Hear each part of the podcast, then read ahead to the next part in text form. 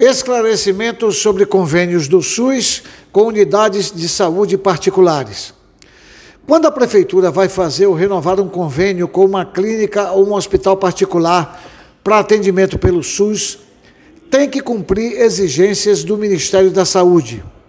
O SUS exige que a unidade de saúde particular apresente o contrato social, o alvará de funcionamento, o registro no Conselho de Medicina e certidões negativas de débitos federais, estaduais e municipais.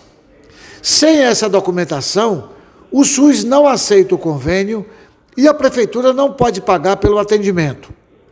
Tudo isso é uma exigência legal para que não haja qualquer problema para o SUS, para a prefeitura e principalmente para o dinheiro que vem do bolso do contribuinte para pagar o atendimento.